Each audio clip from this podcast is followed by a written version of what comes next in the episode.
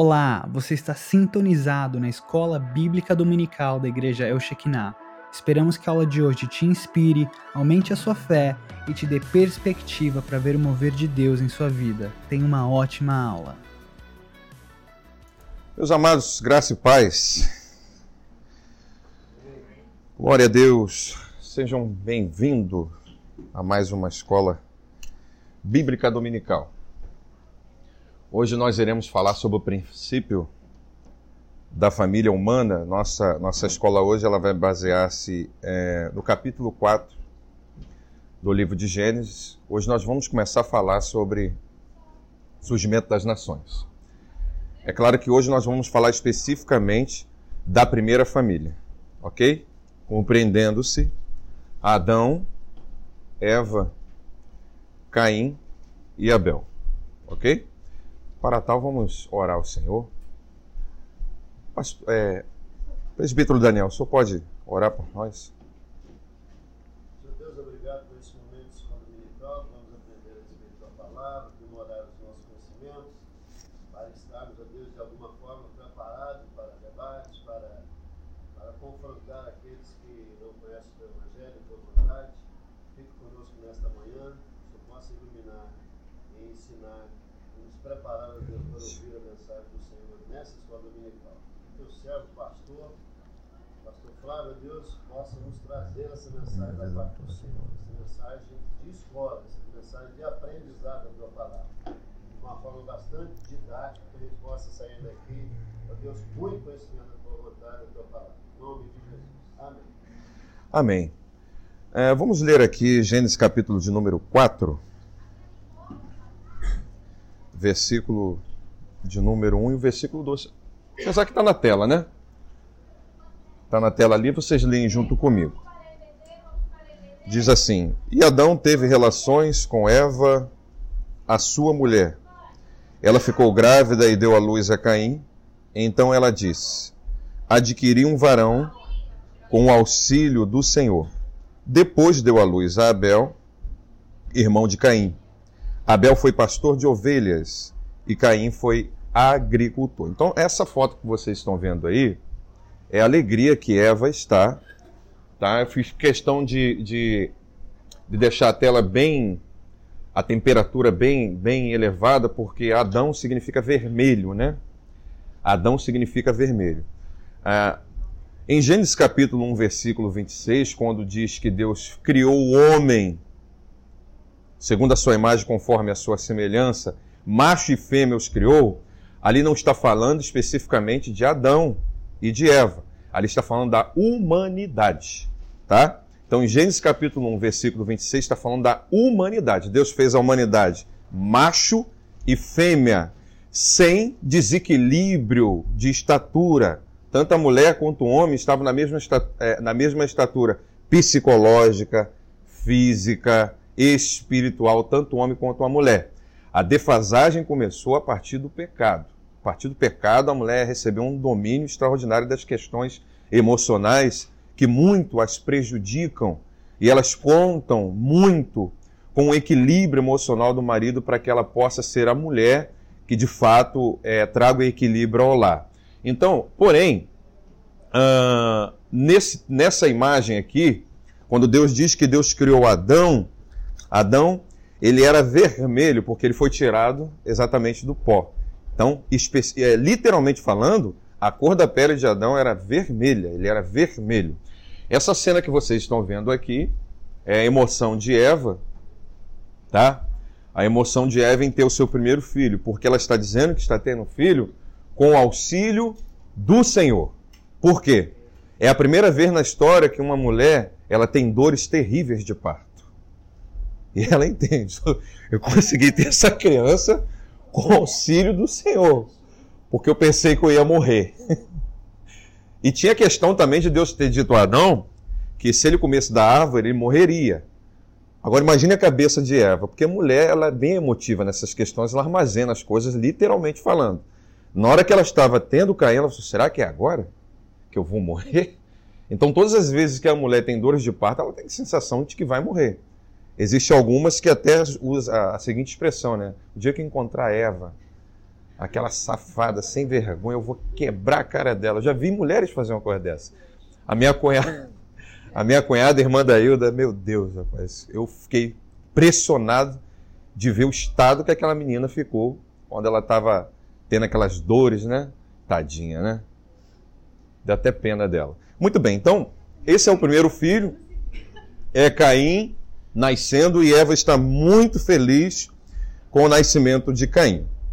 Como eu disse, hoje nós iremos estudar sobre é, o surgimento da primeira família. Então não tem como falar sobre a primeira família sem compreendermos a geografia do Éden naquele tempo. Naquele tempo, essa era a geografia do Éden. Nos versículos de número 10 até o versículo 14 do, cap, é, do capítulo de 2, no capítulo 2 nós lemos que saía do Éden um rio e dali se dividia em quatro braços. Né? Vocês recordam isso, essa leitura que nós fizemos sendo o nome de, um, é, de dois deles Tigres e Eufrates. A própria ciência reconhece essa região, tá? Isso é provado cientificamente. Então, por que, que nós estamos falando especificamente sobre os dois, esses dois rios, o rio Eufrates é, e o rio Tigre? Nós sabemos que eram quatro, né? Saía um rio que banhava todo o Éden. O Éden não era banhado por esses quatro braços. O Éden era banhado por um rio que saía, não sei de onde, era um propósito divino, e esse rio banhava todo o Éden. E o Éden é literalmente retangular. Era em formato do tabernáculo, tá? Aonde o átrio compreendia-se o lugar onde Caim matou Abel, o lugar santo, era onde Adão e Eva ficaram quando saíram de dentro do jardim, e o jardim que é o núcleo do Éden, tratado como lugar santíssimo onde Deus descia. E a gente vai ver esse exemplo no tabernáculo, né? No átrio, todos os sacerdotes podiam entrar, mas a partir do lugar santo, nem todos os sacerdotes podiam entrar, somente o sumo sacerdote entrava. Porque no, no, no lugar santo tinha a, a, lâmpada, né? Que é o candelabro de, de sete pontas, tinha a mesa dos pães da preposição, o altar do incenso, ok? e o altar do incenso. Então ali só podia entrar o sumo sacerdote. No lugar santíssimo, onde havia a arca da aliança, que tinha uma tampa que chamada tampa do propiciatório, aonde se aspergia o sangue que era imolado lá no átrio, somente o sumo sacerdote também podia entrar. E era ali que Deus manifestava a sua Shekinah, e para que o sacerdote não morresse, o sangue era aspergido sobre a tampa. E era o sangue que protegia a vida do sacerdote e não a santidade dele. O sacerdote era tão pecador quanto todo mundo.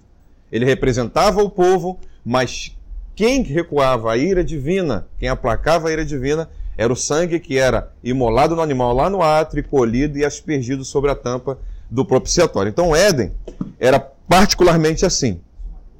Uh, então, por que, que nós estamos falando sobre esse surgimento das nações? Estamos falando sobre esses dois rios. Porque pela Bíblia sabemos que da queda de Adão a, a Jesus passaram-se cerca de 4.004 anos.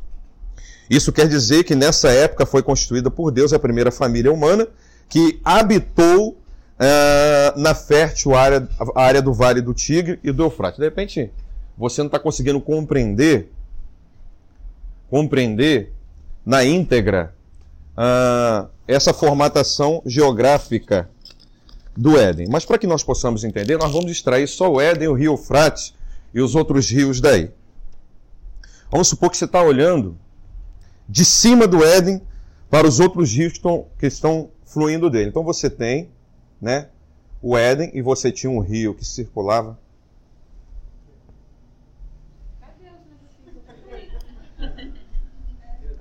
Como eu disse que eu não sabia de onde vinha o rio, o rio ficou magoado.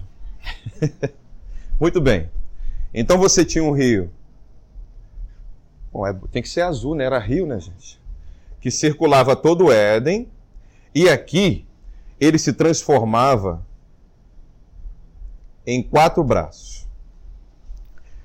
Para essa região aqui, você tem o Gion,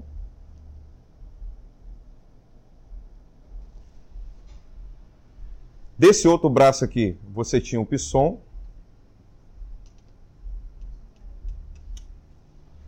E os outros dois braços que seguiam, você tem o Eufrates e você tem o Tigre. O rio Tigre. Quando as civilizações começam, você tem pelo menos aqui quatro cidades que são as quatro cidades mais antigas, que no futuro vai se transformar em uma única cidade que é conhecida como antiga Mesopotâmia. Mais ou menos quatro cidades. Na verdade, cinco, né? Então você tinha aqui, nessa parte superior, que era Uruk. Inclusive, essa cidade aqui chamada Uruk era a cidade natal de Noé.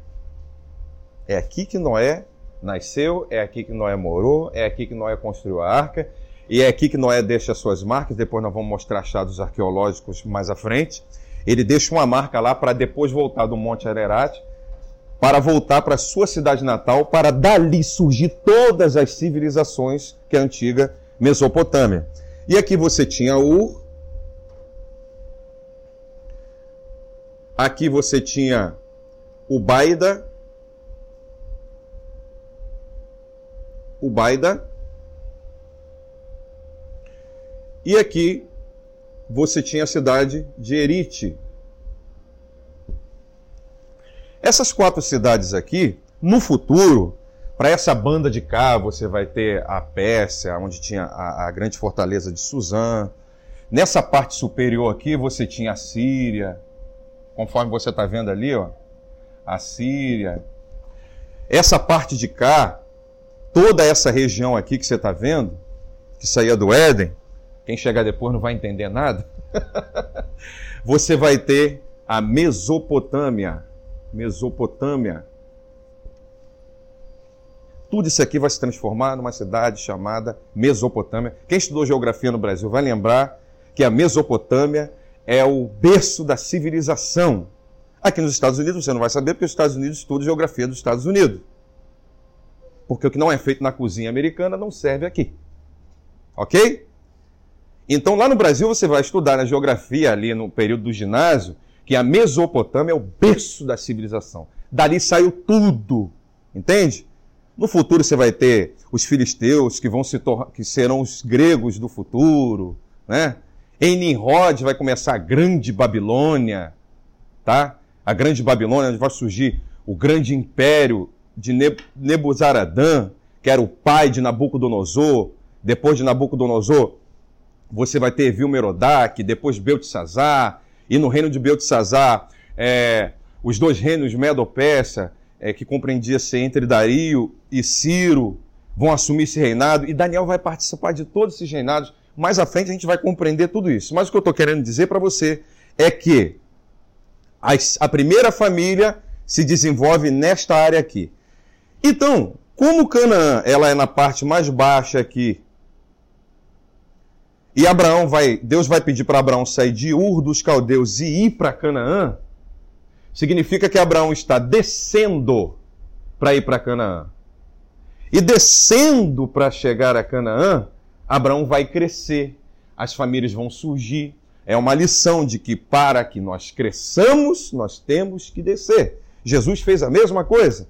Para que ele recebesse o nome que está acima de todo o nome, ele desceu da sua glória, se fez homens como nós, e recebeu um nome que está acima de todo nome, para que ao nome de Jesus se dobre todos os joelhos que estão nos céus, na terra, debaixo da terra, e toda língua confesse que Jesus é o Senhor. Ok? Então, ah, cadê o apagador, gente? Ah, tá lá na sala, tá lá no gabinete pastoral. Alguém podia lá pegar para mim. É, lá no gabinete pastoral, tá guardado lá. Muito bem, então, a primeira família, ela se desenvolve exatamente aqui, ó, entre os mares, entre Eufrates e entre o rio Tigre, tá?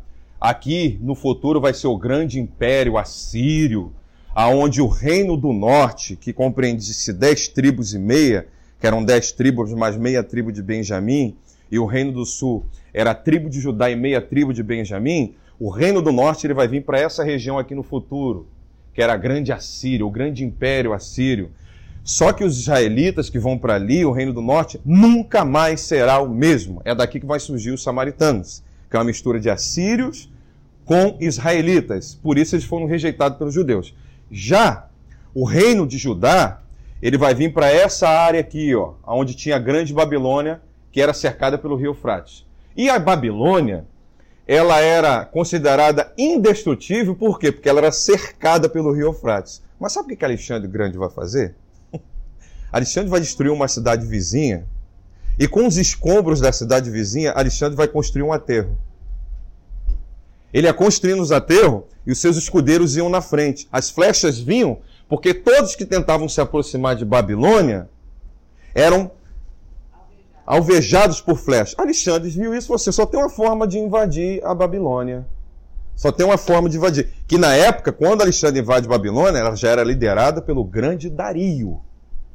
E Alexandre, com um exército de 50 mil soldados, ele vence um exército de 350 mil soldados de Dario. Com quê? Com estratégias.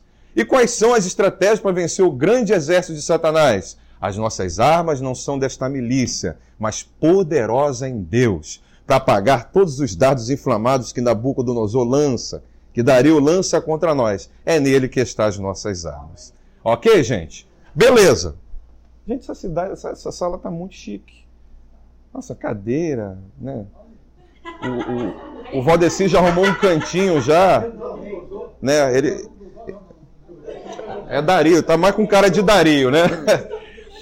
Então, gente, a primeira família, ela vai se, se desenvolver aqui, ó, nessa área aqui, ó, entre os mares. E aqui, por incrível que pareça, é o lugar mais fértil da terra porque fica no crescente fértil, fica entre os mares. Então veja, mesmo não estando no Éden, Deus ainda estende o favor divino sobre eles e coloca eles no lugar mais próspero da terra. Por que isso? Porque Eva estava carregando a semente, que era Cristo. Ok?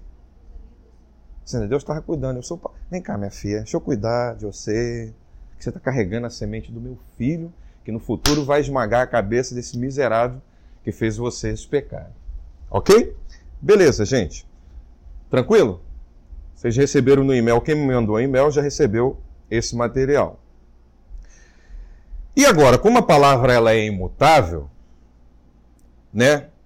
De acordo com os ensinamentos bíblicos, Adão e Eva, depois de haverem uh, desobedecido à ordem de Deus, não puderam ficar mais no jardim do Éden, para não estenderem as mãos à árvore da vida e dela comerem. Pois, se assim fizessem, teriam vida eterna em seus corpos físicos, estando em pecado. Ou seja, eles seriam eternos num corpo físico em pecado. Não haveria jeito para eles. Por esse motivo, após se tornarem pecadores, foram lançados do Éden para lavrar a terra e cumprir os desígnios de Deus quanto ao pecado.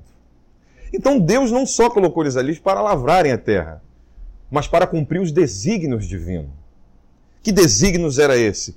Produzir, produzir, produzir até que chegasse o dia em que Cristo nasceria para esmagar a cabeça de Satanás. Ok? Vamos ler aqui Gênesis capítulo de número 3, versículo 22 e o versículo 23. Oh, gente, obrigado.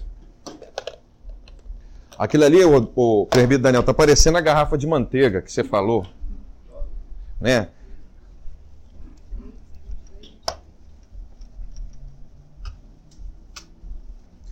Capítulo 3, versículo 22 e 23. Hoje eu quero que você preste bem atenção, porque hoje nós vamos saber que marca é essa que Deus colocou em Caim.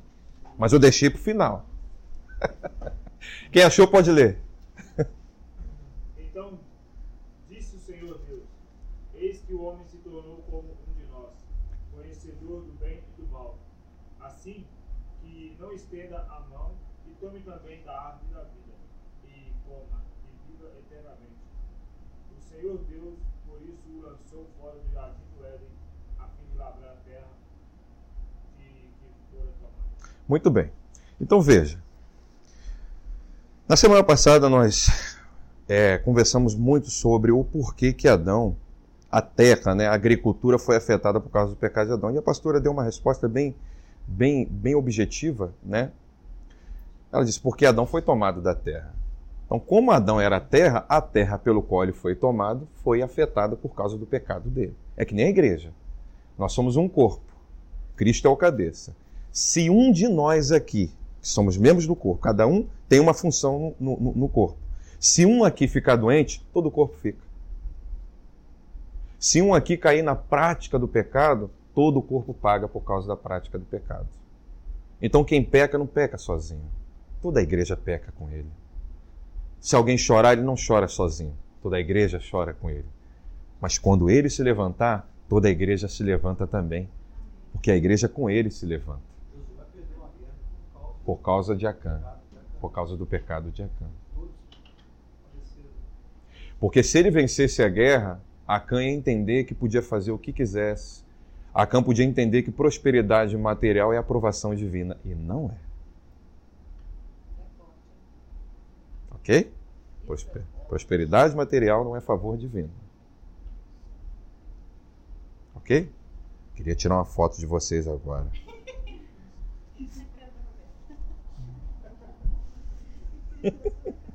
então nós estamos vendo aqui Adão e Eva saindo do jardim. Parece que Eva está carregando uma criança, não, mas Eva está conversando. Eva já começou a querer conversar. E Adão está ali, tá bom, Eva. ok, beleza.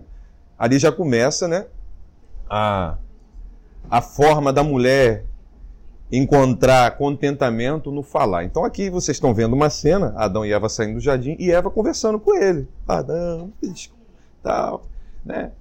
E ali o casal começa uma nova trajetória.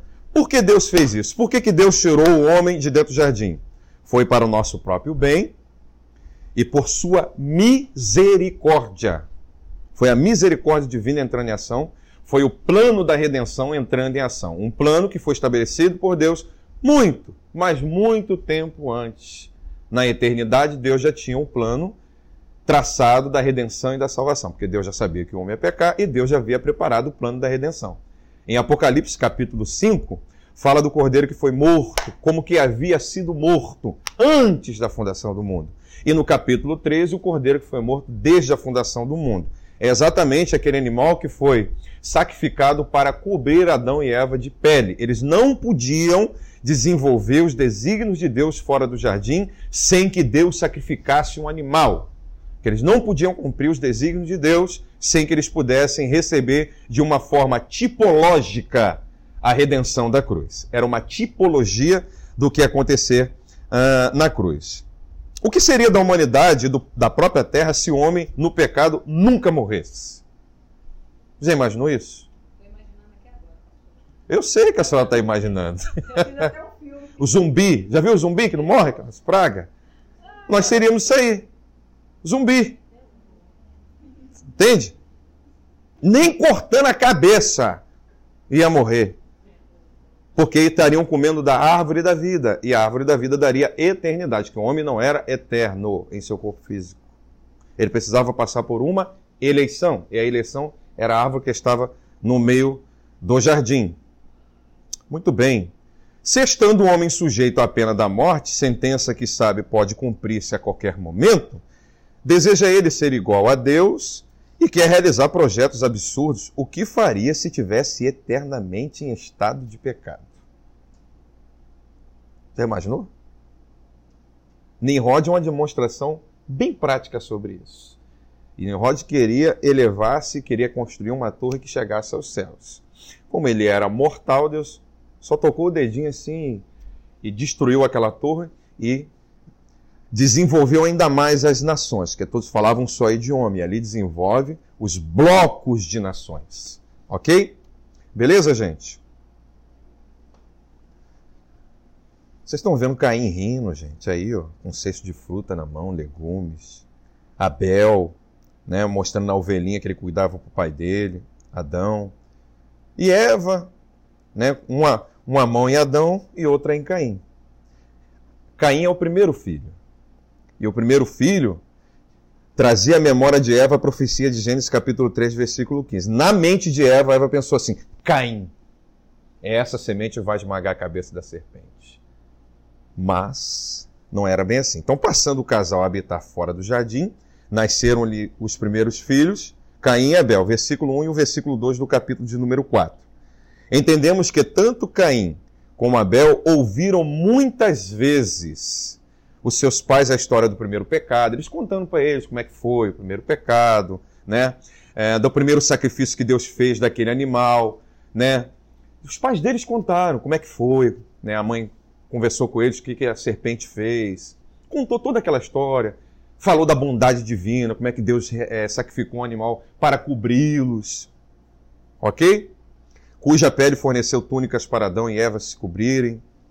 Teria ouvido também de como seus pais, com trabalho e inteligência, costuraram aventais de folhas de figueira que não resolveram o problema da nudez que os afligia. Significa dizer que a salvação não é pelos nossos méritos. Nada podemos fazer para cobrir a nossa nudez.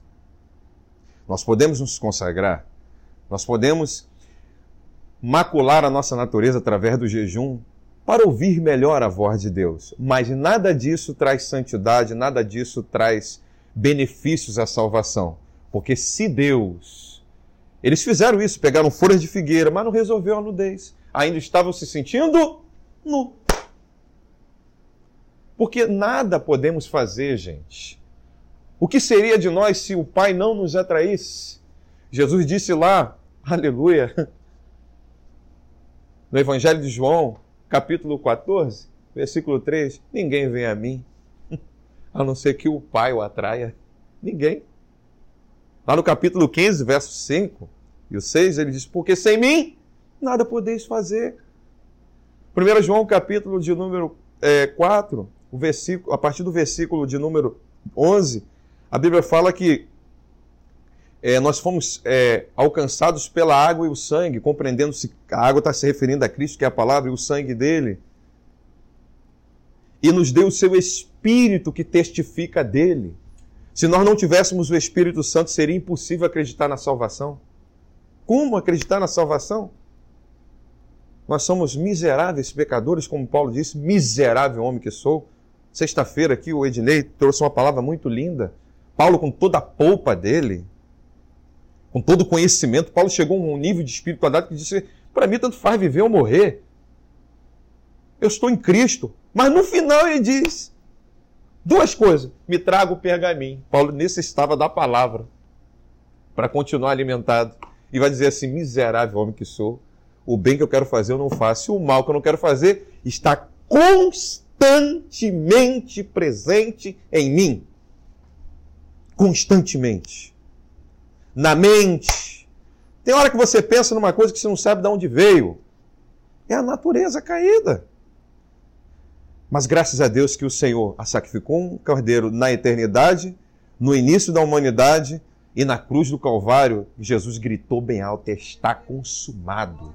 O poder do pecado foi destruído para a glória do nome de Jesus. Então, nada podemos fazer para cobrir a nossa nudez. Quem cobre a nossa nudez é a misericórdia divina. Ok? Beleza? Tranquilo, gente? Deus não se abstém uh, da sua misericórdia. Muito embora Adão e Eva vivessem fora do jardim, fora do cuidado, do carinho, da atenção que Deus lhes dispensava quando fiéis e inocentes, Deus, contudo, não os desamparou. Antes ouvia-lhes as súplicas e rogos que muitas vezes fizeram em momentos de aflição e angústia. Gente, imagine Adão e Eva no momento em que Abel foi assassinado pelo seu próprio irmão. Eu acredito isso a Bíblia não está dizendo. Mas eu acredito que Deus ouviu o clamor do pai e da mãe e Deus foi lá falar com Caim. Saiba que o pai e a mãe têm um poder de intercessão que você não tem ideia. Eu não acredito num Deus que dê um filho para você para te desamparar quando você clamar por ele, a ele pelo filho que ele lhe deu. Eu acredito que Adão e Eva clamaram a Deus.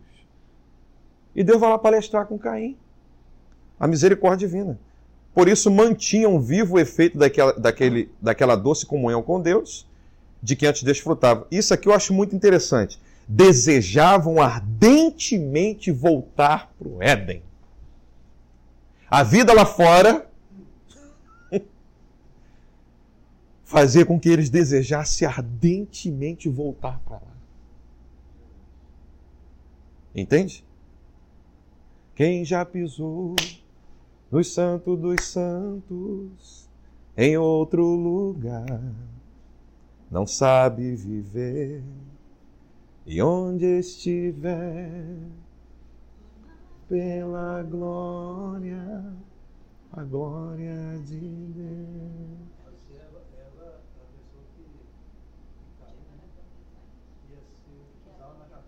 Da serpente. Pisou na cabeça do irmão. E nós vamos falar muito sobre isso aqui. Então veja, gente. Voltar ardentemente ao Éden, aquele convívio maravilhoso com o Criador. Por isso, ensinavam a seus filhos o temor e a maneira certa de servir. Meu Deus! Não só ensinavam o temor do Senhor, mas a maneira certa de servir. Não basta ensinar o temor. Nós temos que ensinar a maneira certa de servir ao Senhor. É o caminho mais difícil, mas é o seguro. A maneira certa de servir ao Senhor. E eles sabiam muito bem que se não ensinasse seus filhos, a geração posterior ia continuar da mesma forma. E eles precisavam ensinar os seus filhos sobre Gênesis capítulo 3, versículo 15. Olha, meus filhos, nós caímos em pecado, mas tudo não ficou acabado. Deus sacrificou um animal por nós. Deus nos perdoou. O favor dele está sobre nós. Deus me deu você, Caim. Deus me deu você, Abel. E ele prometeu que através de nós vai vir um Salvador que vai salvar toda a humanidade que a ele for, ensinando os filhos. E isso ia passando de pai para filho, ia passando. Eles estão precisando se retirar porque eles estão dando assessoria lá na, na, na estrutura é, do culto, ok? Ah, então eles iam ensinando, isso ia passando, e a, os judeus até hoje são assim, eles passam de pai para filho. Vão passando. Chamada lei verbal, né? Vão passando de pai para filho. Existem muitas coisas que nós temos dúvidas que a gente recorre aos rabinos judeus para que nós possamos compreender algumas questões e nós vamos falar sobre algumas delas aqui. Caim e Abel. Caim trouxe do fruto da sua lavoura, que representava o produto do seu trabalho, e Abel trouxe dos primogênitos das suas ovelhas. Ambos ofereceram holocaustos ao Senhor. A oferta de Caim, valiosa como fosse para ele, não tinha valor nenhum para Deus, pois nenhum esforço humano tem valor diante de Deus quando se trata da substituição. Quando se trata da salvação, quando se trata da comunhão com Deus, os nossos esforços não têm valor algum. Nenhum. E Caim estava querendo demonstrar isso para Deus. Ele estava querendo demonstrar para Deus o fruto do seu trabalho. E não é com o nosso trabalho que as coisas acontecem. Tem hora que a gente faz trem assim que funciona. A gente, como é que isso funcionou escangalhado do jeito que eu fiz? Falei até mineirês agora. Como que isso aconteceu? É ele. E eu tenho uma coisa para te dizer. Se você der uma olhadinha para trás, vai pensar, gente, como é que eu cheguei até aqui? Tanta coisa errada que eu fiz. É que Deus é onisciente. Ele sabia quem você seria agora. Ele é bom demais, gente. Deus é muito bom. Ou melhor, Deus é bom. Pronto. Não tem como entender. Não tem como entender que, Deus viu em nós? Ele é bom, entende? Nós somos inseparáveis dele. Deus nos ama muito, gente. Muito. O amor de Deus é tão, tão, é tão imensurável que chega a desprezar o amor de mãe. Deus falou assim, ó, ainda que a sua mãe esqueça de seu filho, porque é coisa muito rara, às vezes acontece o filme Esqueceram de Mim. Acho que esse filme já foi gravado em Nashua também, foi não? foi em Nashua não? Deixados para... Aí já é um mistério mais profundo. Ainda que a mãe se esqueça do seu filho, eu, eu, jamais me esquecerei de vocês. Jamais. Ok? Então não tinha valor algum quando se trata da substituição, quando se trata do, do, do, da salvação. E o sacrifício que eles estavam oferecendo, gente, era um sacrifício por perdão de pecado. E Caim estava achando que os pecados dele seriam perdoados com os esforços dele. Ele tinha que oferecer uma oferta de sangue, né? Que estava apontando para Cristo, ok? Perguntam: por que Deus aceitou a oferta de Abel e não a de Caim? Você está vendo Caim brabo aí, gente? Olha para você ver. Caim só descobriu que Deus não aceitou a oferta dele quando Abel ofereceu a dele. Porque quando Abel oferece a dele, Deus responde com fogo. Aí Caim, mas na minha não teve fogo. Na minha ninguém deu glória a Deus. Quando eu preguei, ninguém foi batizado com o Espírito Santo. Gente, isso é bobagem. Isso é bobagem.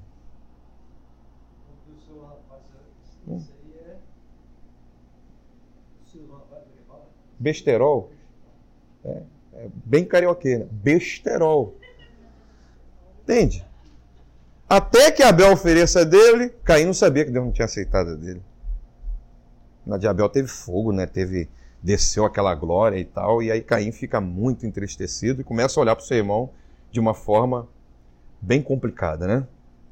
Deus. Deus não fez acepção entre os dois, pois para o Senhor ambos eram filhos de Adão, e olha que interessante, ambos eram nascidos no pecado. Todos nós aqui, ó, fomos nascidos no pecado. Deus não faz exceção de nenhum de nós. Nenhum de nós. A grande diferença é que Deus não distinguiu Abel de Caim, mas atentou, ou seja, deu mais atenção, recebeu com prazer a Abel e a sua oferta. Por quê? Essa oferta, olha aqui, ó, falava do plano divino da redenção que Abel memorava. A oferta de Abel está trazendo à memória a obra de Cristo. A oferta de Abel está envolvida com o reino. A oferta de Abel está envolvida com o plano divino. A de Caim é a esfera humana. Caim está muito envolvido com as coisas da terra. e Abel envolvido com as coisas do céu. Mas ambos receberam ensinamento dos seus pais. Ok? Uh, Deus não distinguiu. Aqui é uma, uma repetição. Aprendemos de Hebreus 11:4 que a oferta mais excelente de Abel foi feita pela fé. Por que feita pela fé? Se nós olharmos lá em Hebreus capítulo de número 12, o versículo 24, o versículo diz assim: E a o sumo sacerdote e a Jesus e ao seu sangue que clama melhor do que o sangue de Abel. Porque o sangue de Abel clamava da terra por causa do que Caim fez. O sangue de Jesus tira o pecado do mundo, clama melhor. Trouxe-nos salvação, trouxe-nos regeneração, trouxe-nos santificação. Tranquilo, gente? E Caim continua bravo. Nos versículos 5 e versículo 6 e de primeira, uh, primeira epístola de João, capítulo 3, versículo 12, aprendemos que havia bastante diferença na conduta e no caráter dos dois irmãos. Por quê? Porque a diferença se distingue onde? Na conduta, no proceder, no modo de viver. São as nossas atitudes. Uma coisa que eu disse aqui um, um, uns dias atrás, um domingo, eu vou repetir aqui. Não é a postura do nosso corpo, se estamos ajoelhados ou com boca no pó, que vai indicar se oramos muito. Mas é a atitude do nosso coração que vai indicar se nós oramos muito. É, as atitudes. Quais são as atitudes que eu tenho com as pessoas, na minha vida pessoal, com meu patrão, com Deus? É aí que vai indicar se eu realmente oro. Uma certa feita, uma pessoa chegou, pastor, tô no óleo. Você é mesmo, filho? Tô no óleo. Por quê? Porque eu comecei a orar às 6 horas da manhã, da noite, e parei só às 6 horas da manhã. Falei, glória a Deus. O que, que você orou? Nem lembro, pastor. Parecia até o Chico, né? Só sei que foi assim. Meu Deus. Eu disse para ele o seguinte: falei, olha, não é a quantidade de tempo que você gasta orando, mas é a verdade do coração que você diz na oração que tem valor. Que realmente está acontecendo contigo e que tem valor. É isso que você tem que orar. Você falar um monte de coisa, igual um fariseu. Senhor, Deus de Abraão, de Isaac, de Jacó. Meu Deus, gente. Para que isso? Você tem que falar com Deus como se fosse seu pai. E ele é o nosso pai. Vai logo direto ao assunto. Né? Vai direto ao assunto.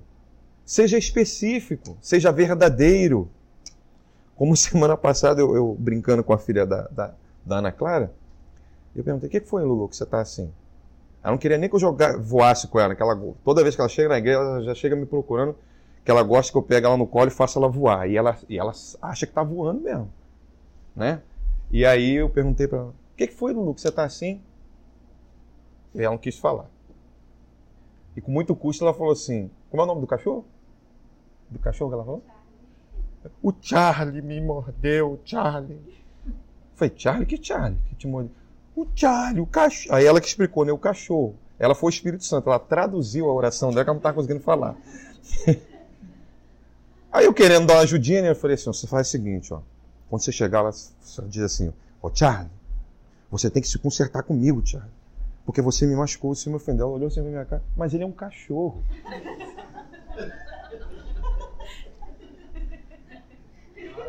Foi verdadeira. Certo? E aí eu, que, eu compreendi perfeitamente por que, que ela estava chateada. Ele era um cachorro, não ia entender nada. E não adiantava ela ficar chateada e querer cobrar dele porque ele é um cachorro. Gente, quando nós orarmos, nós precisamos entender determinadas verdades. Tem que ser específico para Deus. Para de enrolar. Ok? Mara. É, não é por muito falar, mas é a intenção do coração. É, muito bem. Isto se evidenciou através dos anos, né? Caim era realmente nascido em pecado, era um homem carnal, né? Com muita violência e ódio impregnados na personalidade. Há alguns rabinos que chegam ao ponto de dizer que Caim tinha ódio de Deus porque foi gerado fora e não dentro. Caim tinha raiva de Deus porque Deus tirou os pais dele de dentro do jardim. Porque não conseguia compreender o amor divino. Quando você não compreende o amor divino, o porquê que Deus te priva de determinadas coisas, você vai ter muita raiva de Deus. Você precisa compreender o amor divino. O amor divino, gente, é incompreensível. Ao sentir-se decepcionado por ter sido sua oferta recusada por Deus, irou-se fortemente e descaiu-lhe o semblante. Está escrito, ó, irai-vos e não não se ponha o sol sobre a vossa ira. É muito difícil isso aqui. E o que a si mesmo se exaltar será humilhado, e o que a si mesmo se humilhar será exaltado. Então Caim passou por isso. Ele colocou a sua ira sobre o sol, ou desculpe, o sol sobre a sua ira, e ele a si mesmo se exaltou, querendo oferecer a Deus o fruto do seu trabalho. Se nós não entendermos que o nosso dízimo é para benefício da obra de Deus e é uma, um ato de gratidão divino, nós nos tornaremos igual algumas pessoas por aí que acham que pode mandar na igreja, mandar no pastor. Quando chega, parece que pagou o ingresso. Gente, o dízimo é, um, é uma gratidão divina. A gente tem, é grato a Deus por tudo que Ele nos dá, nos deu, pela sua bondade. E entender que isso é para o funcionamento da obra também. Porque sem dízimo e oferta, como é que vai fazer? Quem é que vai pagar a luz? Quem é que vai pagar as coisas? Tem um pastor, um amigo meu, que ele foi bem taxativo. Você não dou dízimo, faço isso. Pois é, você não tinha que sentar nessa cadeira, você não tinha que ouvir esse som desse microfone, você não tinha que ouvir esse novo, porque você não pagou, você está entendendo que você está pagando. Então, se você não pagou, você não pagou o ingresso, você não pode entrar.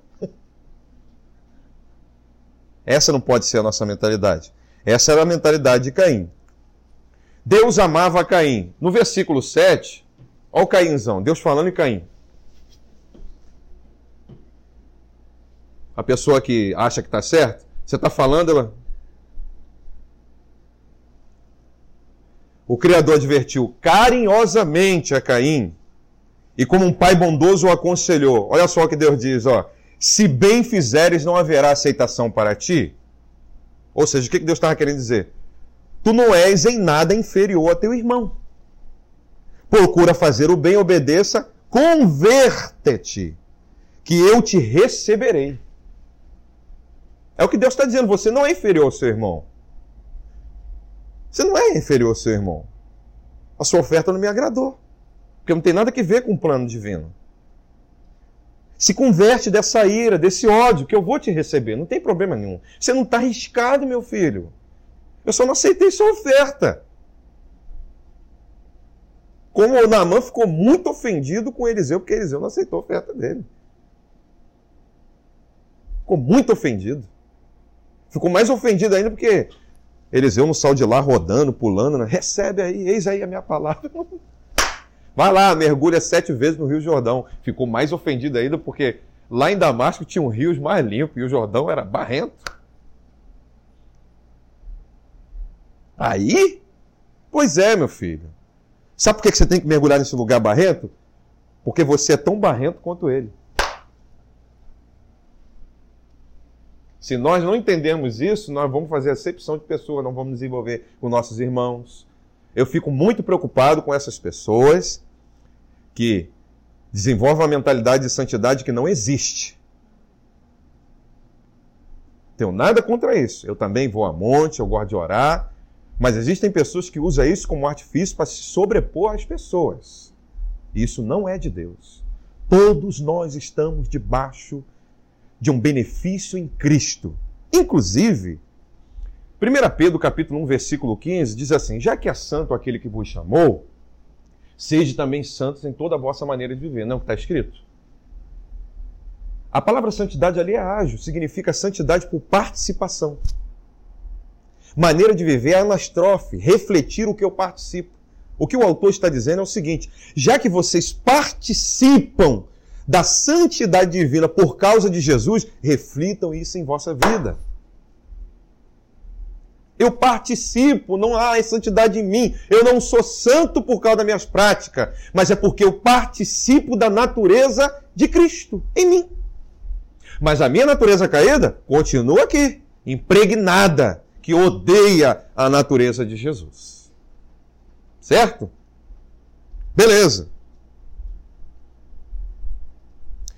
E se não fizeres o bem, ou seja, se não me ouvires, se você não me ouvir, Caim, o pecado jaz à porta e para ti será o seu desejo e sobre ele dominarás. Ou seja, o pecado está bem perto de ti e ele quer atingir-te para viveres sobre o seu domínio. O que Deus está dizendo é que o pecado está ali, ó, batendo.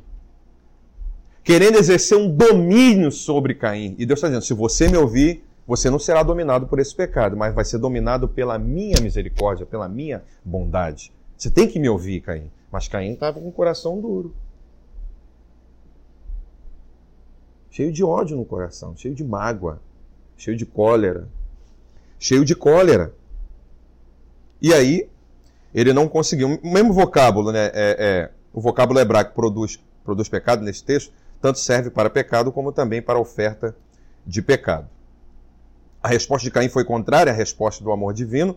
No versículo 8, a ação de Caim falou Caim com seu irmão Abel e o matou. Essa foi a resposta de Caim para Deus. Matou Abel. Ficamos imaginando que teria sido né, uma longa discussão, se Abel mostrou-se paciente. E cordato, ou seja, pelo contrário, brigaram. Era a primeira desinteligência entre irmãos aqui no Éden. Primeira desinteligência entre irmãos. Coisa que tem sido muito comum entre nós. Pessoas do próprio sangue agindo como se não se conhecessem. É o que mais nós estamos vivendo nesse tempo. Desde então, quantos tem havido resultados de ódio, contendas, sem fim e separações e mortes? Por quê? O pecado sendo consumado gera morte. E aí, se nós lemos o versículo 9 com atenção, como você responderia se a mesma pergunta lhe fosse feita hoje? O que, que diz lá no versículo 9? O que, que Deus perguntou? Vamos ler versículo 9 do capítulo 4? Rapidinho. Versículo 9 do capítulo 4 de Gênesis. Quem achou pode ler.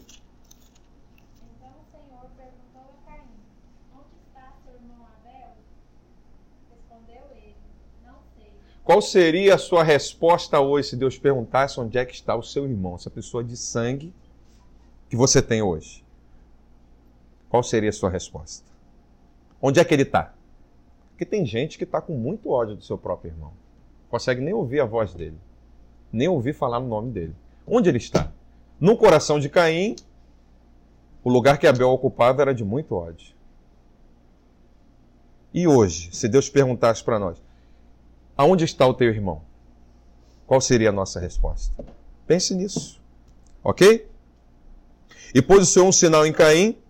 Mas nessa época aqui, permitiu, Pois não? mas nessa época ele já, tinha, ele já sabia esses sentimentos de inveja, Já. já, já quem nos ensinaram? Os pais deles ensinou a eles a ser pais.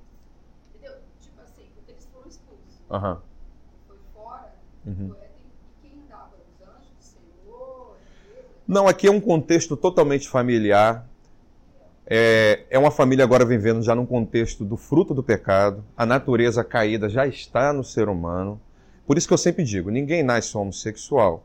Todo ser humano nasce com um desejo pecaminoso dentro de si. Inclusive, mais à frente eu vou estar até falando sobre isso. Vou provar cientificamente, biblicamente, psicologicamente, que ninguém nasce com esse tipo de, de, de gene. Né? Ninguém tem cromossomo homossexual. É a natureza caída que fez com que Caim desenvolvesse esse sentimento. Caim foi o primeiro exemplo do que a natureza caída produz em nós. Você vê, já no princípio, Caim demonstra ódio, inveja, ciúme, tem a primeira violência, é um, é um, é um, é um sentimento crescente. Começou com a inveja, começou com ciúme, começou com a soberba da vida, porque ele rejeitou a voz divina, porque após esse sentimento vem a voz divina para contrapor ele. Se nós rejeitarmos a voz divina, aí o pecado, esse sentimento nos domina e a gente mata uma pessoa. E hoje nós estamos matando mais espiritualmente do que fisicamente. Tem pessoas que hoje não se recuperam espiritualmente por causa de uma atitude nossa no seio da igreja. Não se recuperam. É o sentimento de Caim. Ok? Essa última parte aqui eu quero falar sobre o sinal de Caim, a gente vai finalizar aqui, porque o texto está dizendo que o Senhor pôs o sinal em Caim, e isso é uma dúvida para muita gente. Alguém tem a, a, seguinte pergunta, né? Que sinal foi esse? Sinal, marca, a gente sabe que é algum tipo de aviso. No entanto, o que a gente precisa compreender na íntegra é que devemos entender que ele não foi marcado, e sim que Deus, de algum modo, segundo a sua grande misericórdia, assinalou com proteção divina para que ele viesse a arrepender-se. Deus colocou um sinal nele para que ninguém o matasse, porque Deus estava dando tempo para que ele. Lá na Bíblia, no Novo Testamento, a Bíblia vai dizer que a vontade de Deus é que o quê? Que todos sejam salvos. Então Deus preservou a vida de Caim para que ele se arrependesse. Porque isso é conquistado em vida. Após a morte não existe mais recuperação. Não adianta passar por, pelo purgatório. Não tem jeito, não. Depois que morreu, segue-se o juízo. Esse termo sinal não está na apostila de vocês. Ele vem de um termo hebraico, ot. Ot significa sinal, marca, milagre.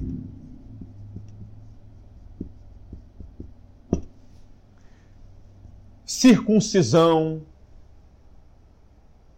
Quais são as vezes que esse termo, ot, aparece no Antigo Testamento?